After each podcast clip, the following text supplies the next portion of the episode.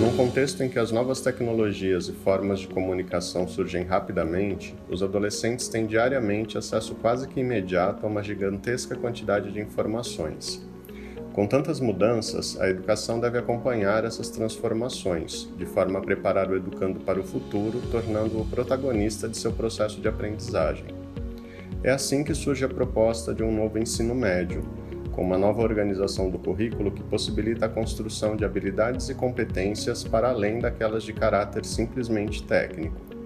Habilidades como identificar, explicar sintetizar dão lugar a outras mais amplas e complexas, como estabelecer relações, discutir e interpretar. Tudo isso com a vantagem de que agora o estudante pode organizar diferentes arranjos de acordo com seus interesses e afinidades.